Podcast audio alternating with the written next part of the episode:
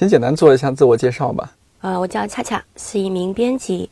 我们在做一个新兴的人文出版品牌，叫做一页。做编辑多久了？五年。您参与编辑并且已经出版的书有哪些？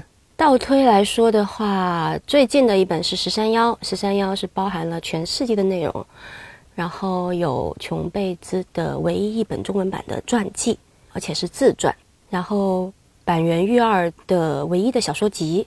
德里克·贾曼最后的一本日记《慢慢微笑》，有没有自己比较偏爱的选题方向？呃，性别，然后身份认同，亚文化，都是不太好出的。对您来说，如果说做编辑这件工作很有趣的话，它有趣的点是什么？跨界，因为在别的行业，你很能像很难像编辑一样把跨界当成一个职业的底色，或者说是重要的职业技能。编辑是最要求你跨界的。做书过程中，如果说还有感到烦躁的时候，是什么样的情况？走流程的时候，等待戈多的时候，把生命力浪费在一些没有创造性和不可控的事情上的时候。在营销创意方面，目前您感到相对很满意的是哪一本书或者哪一套书？应该还是以日本社气为代表的日本美学三部曲，因为它是一页呃发布的第一。第一套书，然后它为我们奠定了译文板块的这样的一个基调，也为我们积累了第一批粉丝。目前您作为编辑，有没有什么编辑的职业病？特别多。做了编辑之后，它会损害你很多其他地方的敏感性。比如说，我自己本来是写东西的，但是现在已经完全没有办法写了，因为你体内住着一个编辑，会对你进行自我审查。然后，另外，它会，它会损害你的道德感。就比如说，我们以前如果遇上一个大师过世了之后，我们可能会很感慨说啊，世界上又少掉了一个天才。但是如果如果是一个编辑，他就会第一反应就是啊，我又多了一个宣传的机会。在做编辑之前，您从事过哪些行业和工作？很多奇怪的行业，我做过时装编辑，我做过电子杂志的主编，而且是纯生活向的，吃喝玩乐的。然后我做过街拍的摄影师，我曾经。试图去大理开一家咖啡馆，啊，都失败了。嗯，编辑是做的最长的一份工作。如果哪天不做编辑了，可能再去尝试一下什么职业吗？随着年龄的增长，我现在最新的梦想是去说脱口秀，因为对一个中年朋克来说，这是一份非常理想的工作。你可以把真话用很刻薄的方式说出来，你可以冒犯别人，但是不用付出任何的代价，还能收获笑声和爱。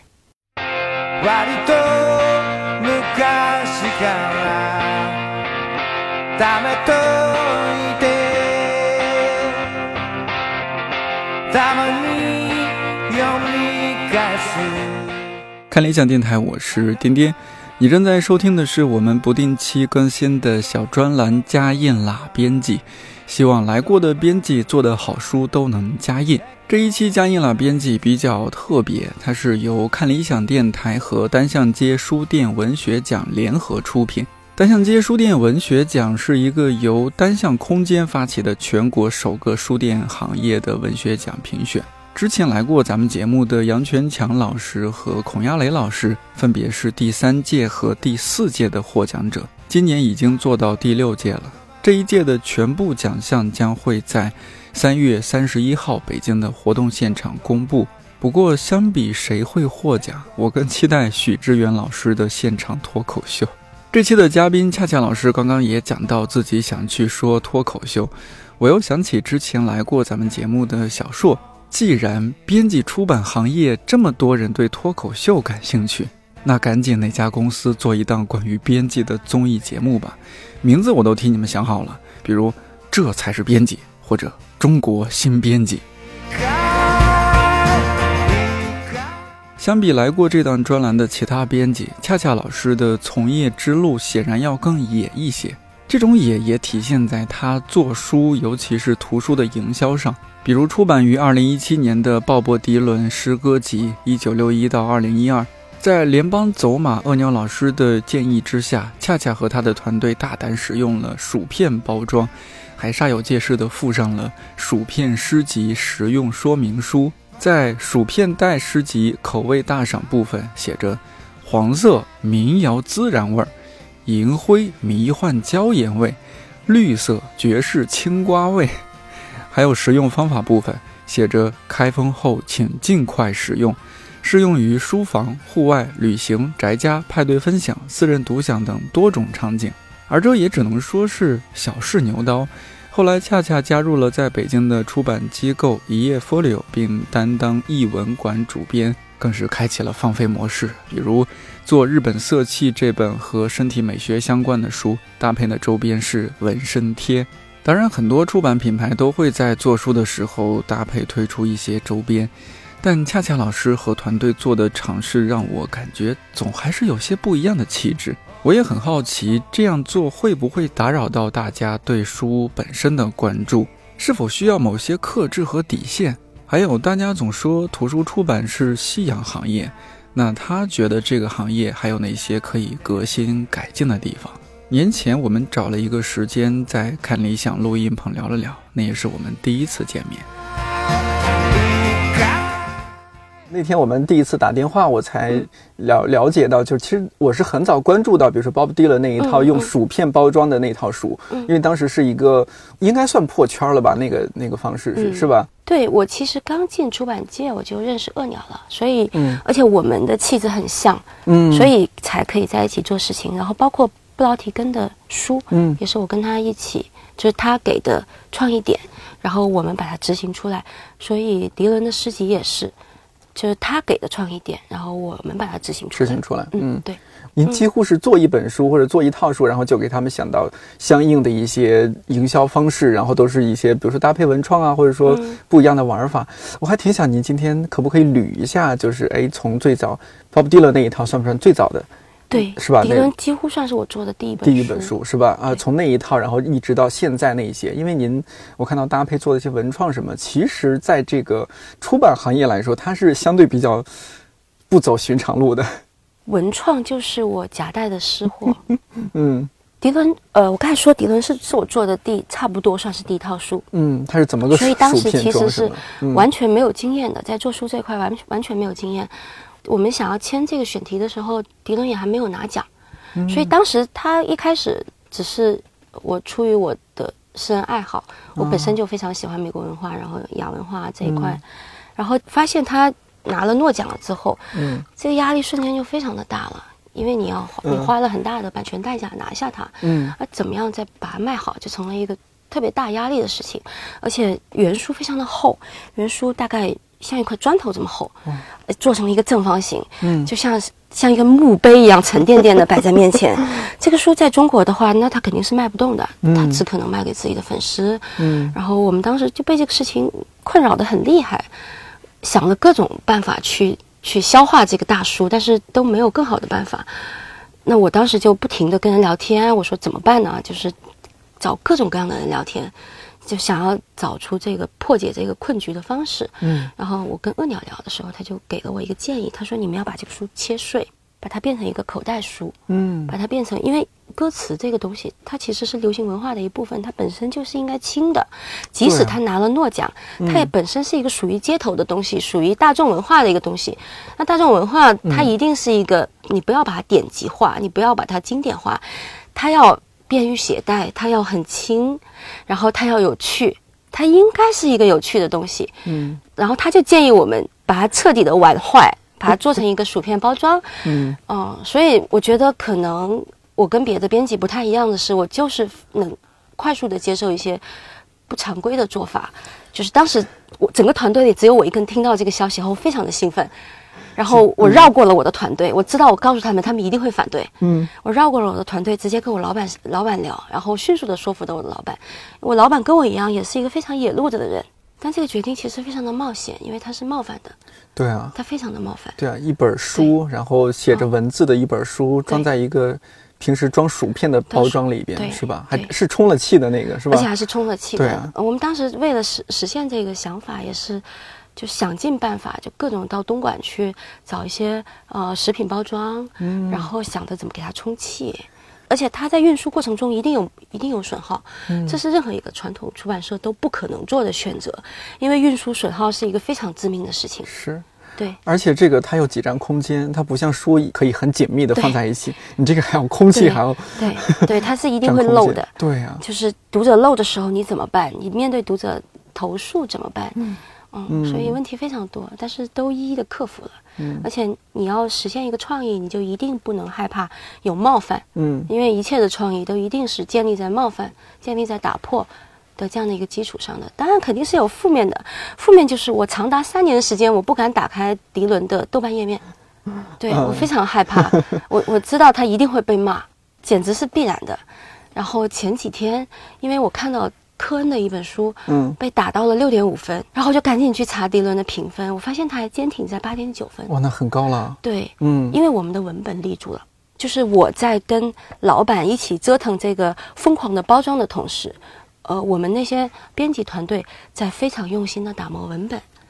那个时候，我们的编校基本上是人手一本英文版的圣经，因为迪伦的隐喻都是从圣经来的。嗯然后把迪伦的研究迪伦的稿那个网站的那个资料打出来有这么厚，对，垒起来像砖头一样厚。英汉大词典那么厚。对对对，然后嗯在文本上立住的时候，你营销完的再出格也没关系。但是如果你文本立不住，你只有形式，你只有营销，那它必然是会被塌掉的，必然是会塌掉，必然是会被骂的。那这一次的就是市场反馈，应该总体来说，我们就说它卖的怎么样，应该还不错吧，应该很好，到现在都还在加印，还在加印到。现在都还在加印。前几天我同事还在问我，哎，你那个文件给我放到哪去了？就是我只知道他又加印了，很开心有有。十几万了吗？应该。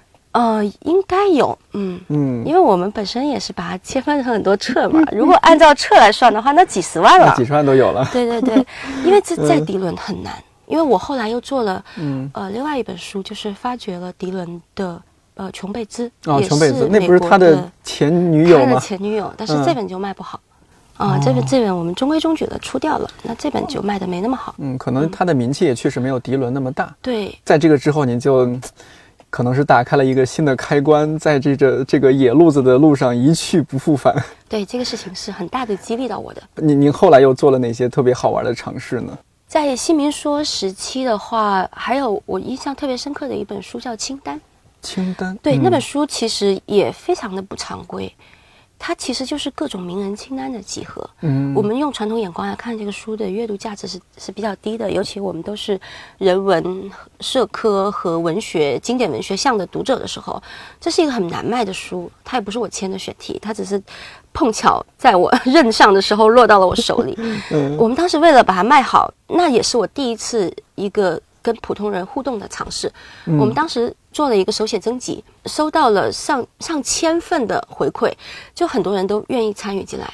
如果我们当时更有心一点的话，其实完全可以把我们征集来的所有的这些手写的、手抄的这些小纸条、小文案，再做一次巡展，它就会变成一个一个自循环，一个内容的自循环。对啊，可以做展览的。，对，它其实可以做展览的。嗯我们后来也做了展览，不过是用书里的内容，用书里的这些嗯名人的这些，包括比如说玛丽莲梦露啊，嗯然后包括博尔赫斯啊，它甚至包括达芬奇的购物清单，就特别特别奇怪，嗯，然后面向特别广。我们就在书店做了一些小展览，比如说像呃日本色气是吧？日本色气和日本侘寂这两本书，这是您到了从新民说，然后到了现在的一页之后呃做的书是吧？对当时做的那个文创，我看到之后，其实也稍微有一点点惊讶哦，你竟然做了一个纹身贴，对是贴合他那个书里边的内容的。这应该在出版行业内是极少去做做这样的尝试的，因为我们这个行业里边常规的，您您之前说过有三大件儿啊，比如说徽章、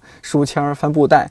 呃，当然这些年大家也有一些其他一些新的尝试，但纹身贴好像不是特别常规的一一种操作方式呃因为我本身是亚文化爱好者，我是嗯纹身艺术爱好者，哦，对，所以这是一个很 很 又很是私货，这真是 对，又是夹带私货。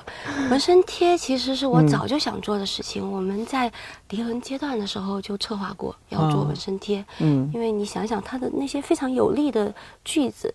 它的那些歌词，嗯哦、非常适合拿来做纹身贴。我们甚至当时都执行一半了，嗯对，后来没有执行下去，因为他太多的东西分掉我的精力了。哦然后再到一页的时候，我就发现设计这个选题特别适合，因为它本身就是在讲身体美学，嗯它本身就是在，它是我觉得可能是东方文化中最早正面宣扬身体美学的这样的一本，本质上是严肃的哲学读物。嗯，对。然后我们就想说，呃，有什么东西是能够承载它这样的一个身体美学的呃概念？那最适合的就是纹身贴。嗯嗯，而且当时因为它是第一套书嘛，我们一定要把声音搞大。对，是第一套书是说就是一一页的第第一套书套书。哦，就一页这个品牌成立之后的第一套书啊。对，一页品牌成立的第一套书，而且它还是一个公版书。那我们这个产品本身要立得住，所以不管是文本也好，不管是它的我们重新进行的编校，然后加入了图片，然后装帧设计，然后再加上文创，那才是一加一大于二。因为你文本本身要立得住啊，我我是非常有自信的对这个文本，因为他们有珠玉在前嘛。我对着教的时候，我是发现了很多编校错误的。OK，那我们在这个基础上再改正，所以它嗯是一个从内到外都拿得出手的书，这样你才不会被你呃营销的这个污名给拖垮。嗯，所以我们刚刚说了这么多这些内容，我我不知道，就是因为我自己来说哈，我觉得这个书然后做文创，好像就是有一种文创是一种附庸，对啊，是吧？它是一种锦上添花的东西吧，算是有书，然后你还可以稍微多花那么一点点钱，有一个和它配套的一个什么样的东西。是，但是呢，哎，好像我看您做的这个路子吧，做的 做的好像它不只是一个附庸，甚至我觉得它这个价值，甚至某种程度上好像又在这个书之上。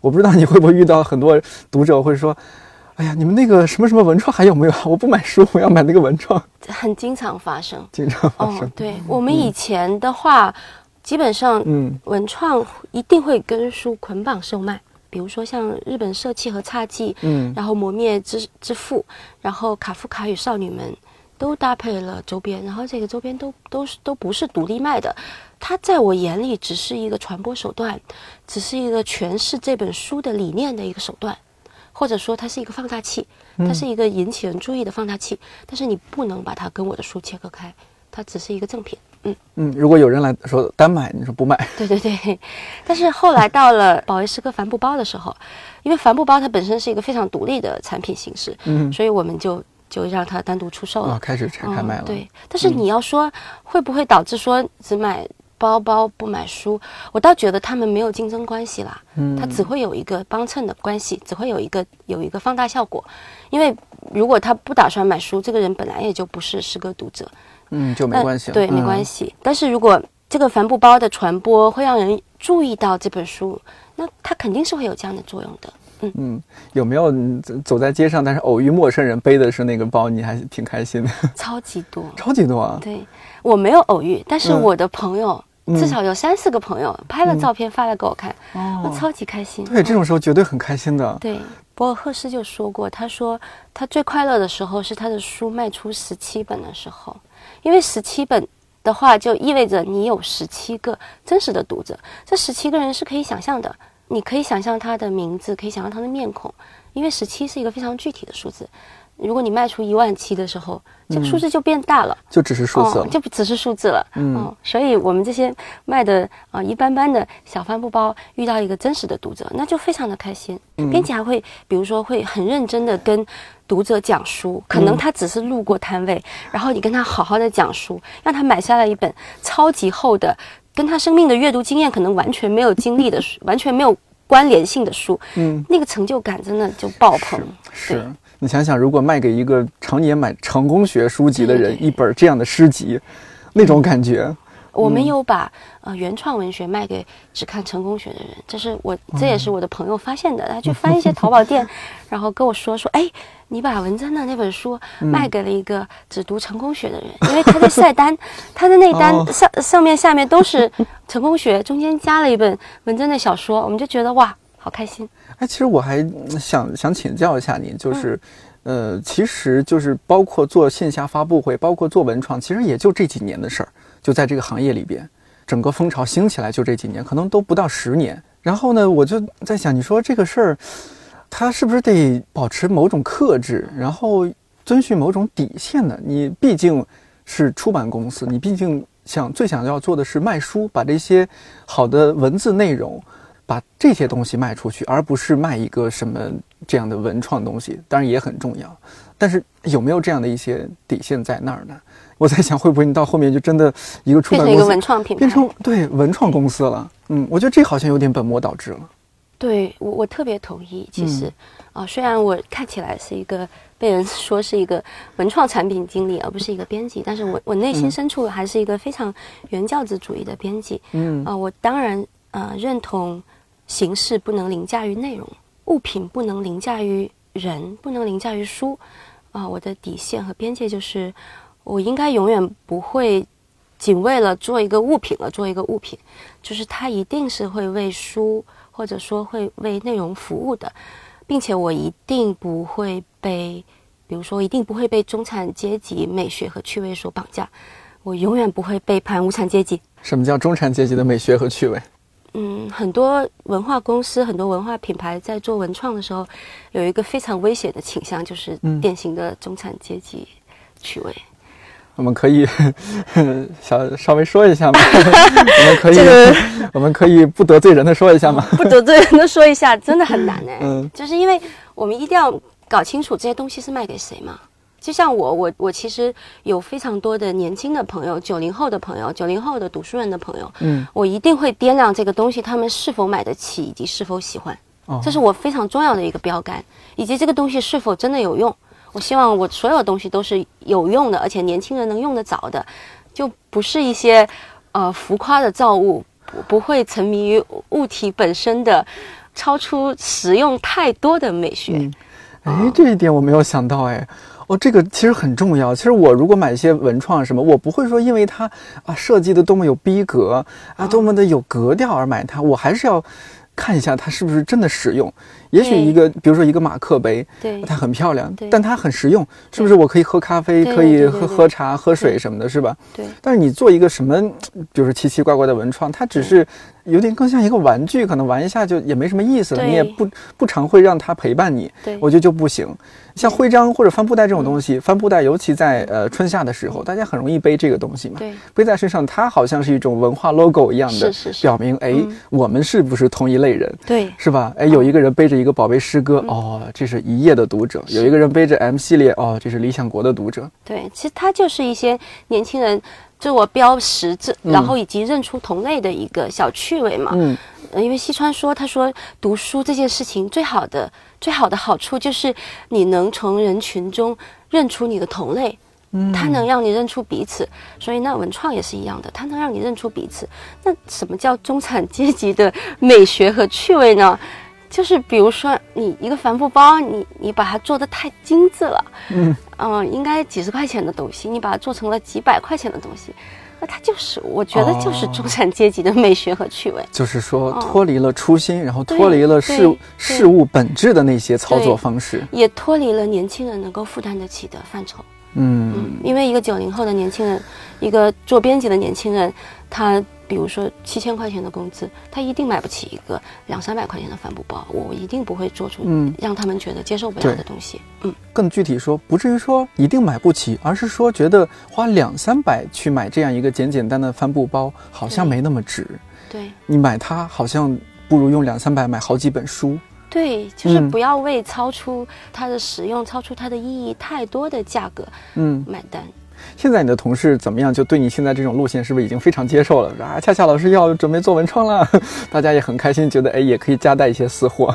对，因为我觉得年轻的编辑，九零后的编辑，我们团队也是九零后为主啊、哦编辑都是九零后真。不错。嗯、对，然后他们一定是会有很多玩心的，因为有时候你想想，做编辑能回馈编辑们什么呢？做、嗯做做编辑这件事，能回馈他们的无非也就是一些一些微薄的成就感和一些、呃跨界的快乐，一些嗯夹带私私货的快快乐对对对，没错。本来这个工作就是嗯业内或者说大家也都知道赚钱不多，对，但是大家很多人都是在用爱发电，是是吧？那但是如果在这个当中确实是像您说的成就感也好，或者说夹带私货，我觉得尤其是夹带私货这一点就很开心。我个人感觉就是，如果你能在节目里夹带私货，好像你真正的是作为一个人，作为你自己去度过了这一天，或者度过了这一段时间，我觉得特别重要。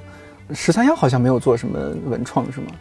嗯，十三幺不太适合做文创。哦，十三幺其实大家想特特别希望我们做个文创，我心想，咦，你们自己不就是文创大户吗？因为也觉得我们文创，嗯，玩的比较比较花比较多嘛，就问我要不要做。但我觉得十三幺真正真正有利的东西，啊，真正有意思的东西，还是他的对话精神以及他跟人跟人之间发生的关系。哦，这个东西我觉得它就不太适合形成一个文创，我要把它形成一个事件。我要把它形成一个行动。你看，所有的这些营销事件，或者做文创或者营销创意，其实完全是围绕内容去出发的。没错。像您对于十三幺这种判断，就是基于它的内容的判断。那也许下一本你有在做的书，可能又会哎觉得哎这个蛮适合做文创的啊什么的。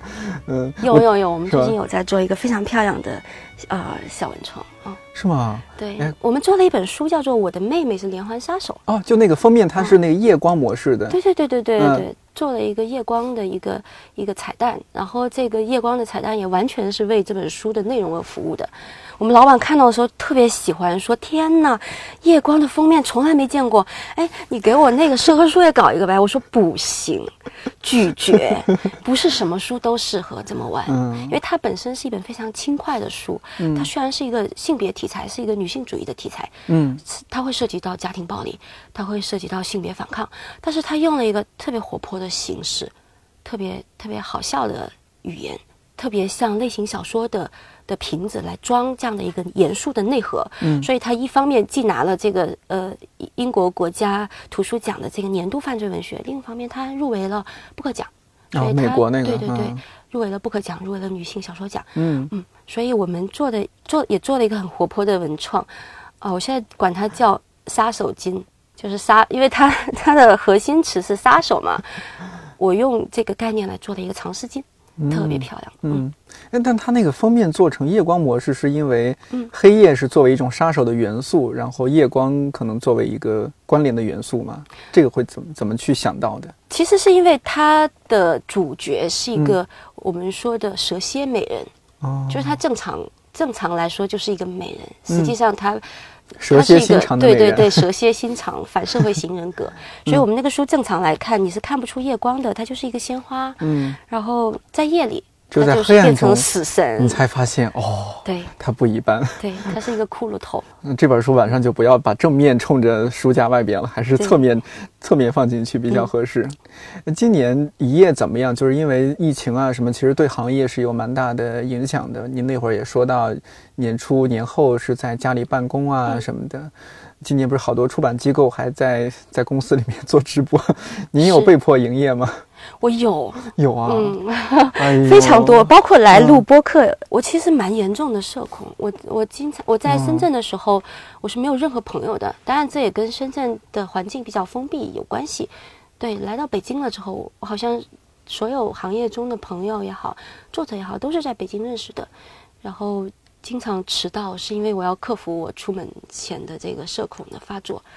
对我今天迟到了十分钟，算非常好的。我常年是迟到一个小时。应该来了北京的感觉就是突然一下子认识好多朋友，因为这边确实，尤其我们这个行业，它是人聚集太太集中了，对，爆炸式的。但是每一个社恐都一定渴望人的温度，所以这就是为什么我下一个十三幺的营销，我非常的希望它跟人发生紧密的关系。啊，越社恐的人，他越渴望人的温度。其实是一体两面。对，社恐可能是害怕拒绝，害怕被忽视。害怕自己的感受传达出来，别人不能够接受和感知。对，嗯，还有一个很重要的原因是，我觉得好像所有的编辑都有一个毛病，就是一定要自己待着，就是一定要保持自己。独立待着的时间，我以前看过一个一个很好很好玩的小小漫画，他就是说内向型人格对他来说，出去社交就是在损耗自己的能量。是的，是的，我看过这种说法。所以他他损耗完了之后，他要回家 充电，充电，重新充电，往后靠，往后靠，然后靠在插座上充电。我就是我见过人了之后，我一定要保持一段独处的时间，我要自己待着。我嗯，我我不能接受连续两天的饭局，我会崩溃。哎，其实很像，就就像看理想，我们公司好多同。同时也社恐，你别看我，我在这和你嘚吧嘚吧嘚，我我也挺社恐的。我这属于走走路都是都是走角落，办公室或者坐在教室，我也是坐角落那种人。嗯，也是平时就是因为你工作就是说话，那如果回到家你就不想说话，就想安静的，你听听音乐，然后看看书，看看电影，然后充充电，就这样子的。对，所以其实今年非常明显的就是。我要更多的走到台前去。因为我我刚刚说，我以前是一个呃内心深处是一个很原教旨主义，我我也认为所有的编辑应该躲在书后面，嗯啊，往前走的事情让书去走，让作者去往前走。嗯，但是今年没有办法，今年你一定要呃想尽一切的办法发出更多的声音。我要陪作者去去参加新书发布会，嗯，然后要去做直播。哦，我非常害怕暴露在镜头前，暴露在视线前。对，但是今年一点点克服呗。今天只是一点点克服，因为对于书的营销来说，其实它确实有有帮助，而且一页又是一个二零一九年才刚刚成立的品牌，对，其实它是你做的书又很棒，它是需要被更多人知道的，对，嗯，要不然你心里多不甘啊，多不服气啊，其实咬咬咬牙，就咬牙还接受了一些呃，比如说去做主持人的邀约，就是我以前一定会拒绝掉，但是今年大家都要活下去，是不是？哎，是的，没错。我很好奇，在之前的那些非编辑的。工作里边，您是一个怎么样的状态呢？我学过摄影，嗯，虽然很短呢，但是对编辑一定是有帮助的。我我那个时候学摄影是为了做街拍的摄影师，因为当时我在上海工作，我就需要走到大街小巷去拍街上的人，嗯，然后拍呃街道，然后再回来把它就是整理成一篇文章，然后写文章。它给我的好处是，第一，我学会了构图，嗯，这在我后来跟设计师沟通封面的时候很方便，所以一页的很多书，然后包括新民说的一些书，都是因为编辑是一定要深度参与跟设计师的沟通。但是你你对别的行业有认知的话，你沟通起来会更方便，你更能站在他的角度，你更能理解他为什么不把字体放大，为什么不挪个位置，你不会给他发出一些外行的指挥。这个非常有用。另外就是你可能观察人和观察世界的角度，它一定会是有用的。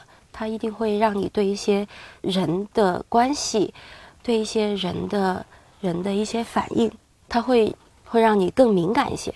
我刚才说，如果要论懂书的话，我可能在行业里连前五千都排不到。这个话并不是谦虚的话，因为编辑是一个。其实它除了跨界这一点了之外，同时也是一个很精深的职业，是一个像挖井一样垂直往下挖的职业。我们知道有很多优秀的编辑在自己的领域里都非常的垂直。我要是跟他们比对书的了解的话，我真的可能连中华书籍最普通的一个编辑都比不上。哦，但是我的好处可能就在于我对人的兴趣更大，我对人跟人之间发生关系的兴趣更大，所以我会更在意书怎么走向人，我会更在意这一点。我甚至冒着一些，比如说会过度营销的这样的一些危险，我会利用我的网红身份也好，利用一些呃过往的一些职业经验也好，我会尽量的把这个事情给放大声量，让书尽量的走向人，而不是只在一个小范围里传播。然后我不会对书有那么高的神圣感，这是另外一些传统编辑的通病，他们在他们眼里书太神圣了。嗯，哦，就是书其实它是一个商品，但好像又是一个很特别的商品。对。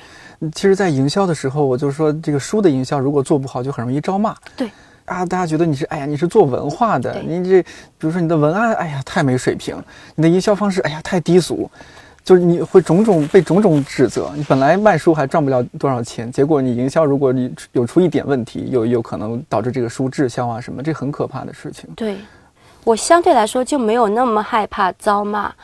而且相对来说，我也比他们更敢于冒犯人群。嗯，您刚入行的时候心态就很好嘛，就觉得哎，虽然我之前没做过书，但是也没觉得说哎，我特别怵这件事儿，我去做编辑这件事儿。呃，可能就是因为一无所知吧。就是你想想，一个对书一无所知的人，第一份工作就是主编，好厉害啊！他他你怎么敢接下来的？他就是他有一种他现在一种无知的自我自我膨胀当中，没有经历过任何毒打。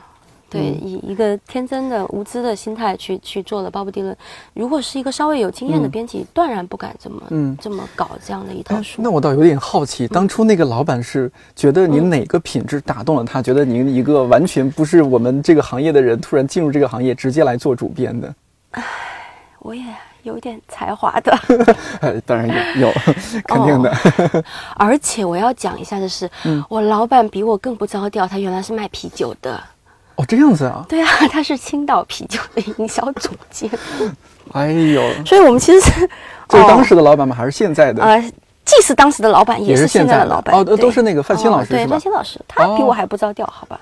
我好歹是一个中文系的。哦，那那我就懂了。对对对对对。那我就觉得，如果一个传统的主编，肯定不太可能招一个完全没有这种行业从业经验的人过来的。对。就两个不按套路出牌的人碰撞在一起。是。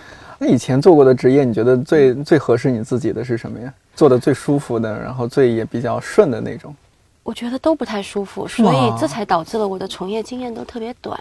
我在以前的从业经验里都是一个边缘人，包括我去做时装编辑，这不是我的选择，这是我们主编安排的。我可能是去面试的时候穿的太花枝招展了。我当时面试的是一个时装杂志，它有很多板块，我想做的就是。比如说生活像，或者说读书像的，他说：“哎，你去做时装编辑吧。”我就去了，然后我也没有包包，我到现在为止我没有任何一个名牌包，全身上下的衣服加起来不超过两百块钱。然后我要去赶那么多的秀，当时在上海嘛，你还是会有，虽然不会像比如说纽约时装、纽约啦、东京啦，没有那么时尚，但是毕竟还是中国最时尚的城市。要要端起来，要端起来，要去参加很多的发布会，要要有一个响亮的英文名字。对，然后我就很焦虑，我怎么办呢？我连个包都没有。后来就背着摄影包去，我发现是一个很好的解决办法，显得很专业，然后还不会被人看不起。但是这肯定不会太愉快，所以我对我一直都觉得我很边缘。所以这就是为什么我当时一下就从上海跑到大理去了，因为当时呃我的合伙人是这么说服我的，他说你反正在上海也没有什么可失去的，就是你也一无所有，你在上海没有什么可失去的，那我们就一起去大理吧。对。做编辑之前有几年的从业经历啊？哦，应该是一六年进入这一行是吧？对，一六年进入这一行，应该是零九年还是一零年开始工作？开始工作，那就差不多是六年时间的从业经历，完全是就做那些对。呃杂七杂八的一些事情，然后都很短，对，非常短，对，然后失业青年也失业了一段时间。啊。那六年时间就是快乐的时间很少嘛，大部分时候都是觉得自己啊好好违和呀，做的事情也违和，所处环境也略违和那种。对我当时一直都觉得自己很边缘，融不进这个世界，所以编辑让我快乐的地方在于我找到了一群跟我一样跟世界格格不入的人。然后我们是同频的。对我们是同频的，所以 嗯，读书最好的地方就在于它能让在人群中认出另外一个自己嘛。嗯。那现现在状态是不是相比就是那六年的那种时光要要开心太多了？对，我在北京状态很好。北京是一个万花筒一样的，因为很多人可能都已经开始厌倦北京了。嗯，对，很多文艺青年都开始抱怨北京变了。嗯，对我来说是一个新的新的地方，新的地方。传统意义上的中年人会遇到的问题，在我来说都还不算是问题，因为我其实本质上我还是一个反消费主义的人。所以房子、车子这些都不是问题，我反正也不会开车，我也没有什么太大的物质需求。所以北京那些物质上会带来的孩子、孩子读书啊、买房啊这些问题，对我来说都不大。那剩下的就是就是精神世界上的，就是北京有很多缝隙，嗯，你能在各种各样的缝隙里遇见各种各样的人。如果说现阶段你有还有一些就是不适啊，或者说有一些略让你焦虑的地方，是会是什么呢？做一个独立的出版品牌，嗯，压力比我想象中要大非常的多。嗯，你一定是要依托一个出版社。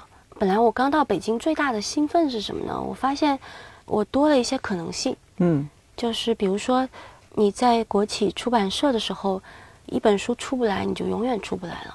但是做民营出版品牌了之后，你留下了一扇窗口，你有多家尝试的可能性。对，那个时候我真的特别兴奋，我就像脱了缰的野马，把我以前想出没有出的书一口气全出了。所以其实我刚到一页的时候，因为一页其实不是带着选题来的，我们并不是做好了准备离开了新民说，我们是至少我做这个决定是很突兀的，我们没有什么选题积累，所以这就是为什么我们推出的第第一套书是个公版书，嗯，因为公版书做起来就快嘛。然后到了一页了之后，我就疯狂签了很多。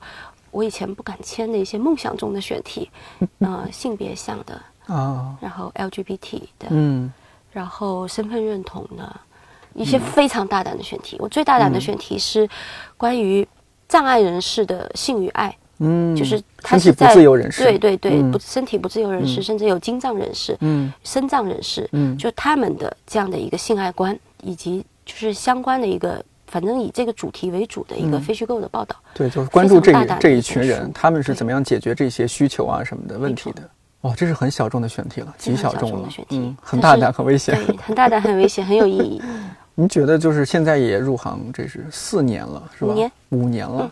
嗯，现在因为您是具备这种广告人啊，还有这些各种跨界的思维，有没有觉得您跳脱出来一点？有没有觉得这个行业其实还有哪些细节啊，一些环节其实是可以在创新、创新、革新，甚至革新一下、改变一下，也许会让这个行业的生态再变得不一样一些。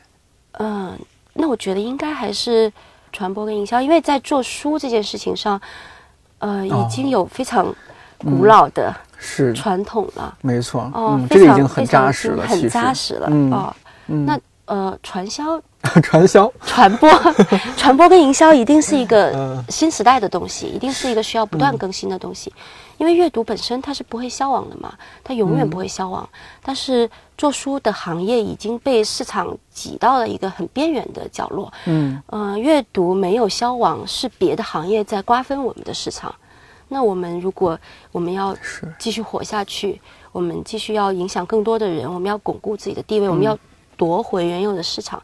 你唯一能做的就是你要把声量再放大一点。所以，为了放大声量，我觉得做出更多一点的妥协都是可以原谅的。我觉得特别好一点，就是您没有把书说看得多么神圣，然后就是变得好像不可亵渎它。因为我自己本身也是一个非典型的读者，我是一个非常不爱惜书的人。我觉得这在编辑界一定很罕见。哦，应该不多，嗯。因为他们都都会把书小心翼翼的包起来，在我眼里，书就是要拿来用的，就是我一定要拿着一支笔。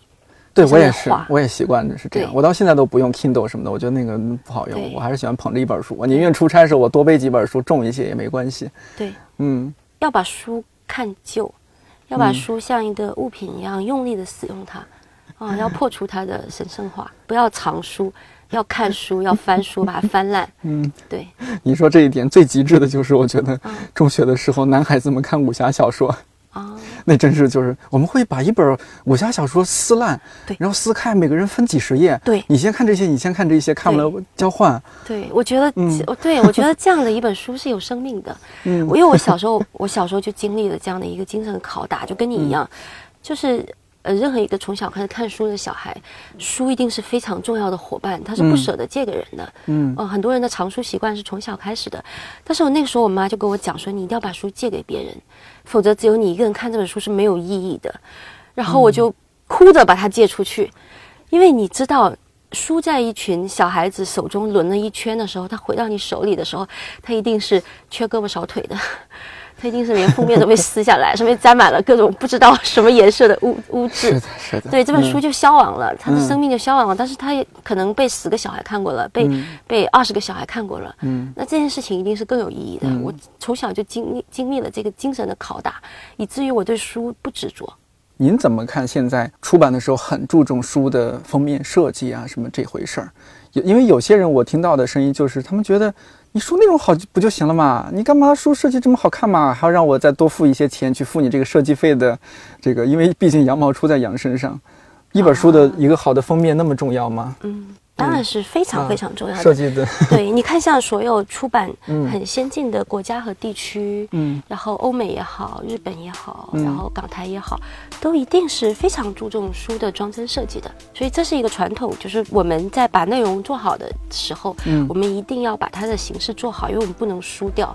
我们跟任何任何其他行业一样，我们在每个方面怎么讲，我们都要跟上时代的潮流，我们要让自己的样子好看，我们要尽各种各样的方式来大声呐喊，然后让更多的人注意到自己。而且纸本书籍这个东西，它的魅力就在于它的封面啊，它一定有相当大的一部分的魅力来自于它的封面和装帧设计。你在读书的时候，你这个快感是一体的，这就是你读纸质书跟读电子书最大的区别。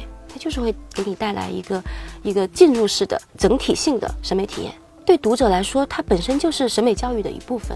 哎，您这个说的特别对，嗯没错，就审美教育的一部分。是，我现在确实有时候看到设计很漂亮的书，当然前提它内容也很好，我会觉得啊，小时候为什么没有读到这样的书？对呀、那您您希望再做些什么好玩的？那还真没有，我还真的首先是一个编辑，我惦念的还是选题。就是很多文创它不是一个有目的的，或者说长期的规划，很多都是我先把选题做好，先把书做好，然后在比如说在营销的过程中，或者在看稿的过程中的某个火花的某个灵感，然后我把它实现了出来。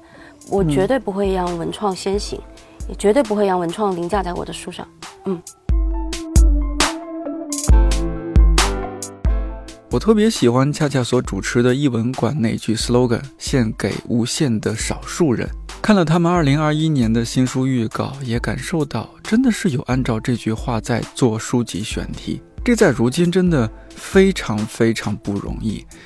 一页最近在招人，我也发自内心的想帮这个成立于二零一九年的出版品牌吆喝一声。感兴趣的朋友可以去到一页的公号一页 folio，仔细看看招聘推送。然后再想想要不要投简历试试。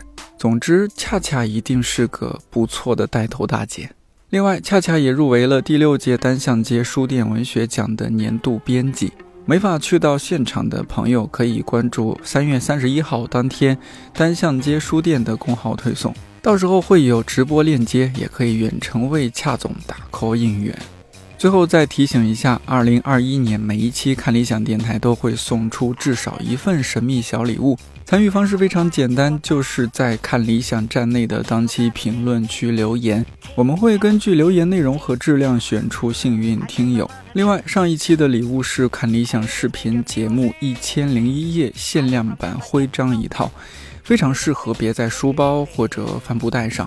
本期礼物依然是限量版，具体是什么，下期揭晓。下周四将由我的同事木原继续带来新专栏《安宁之旅》，期待你的收听和反馈。看理想电台，我是颠颠，祝你早安、午安、晚安，我们下期再见。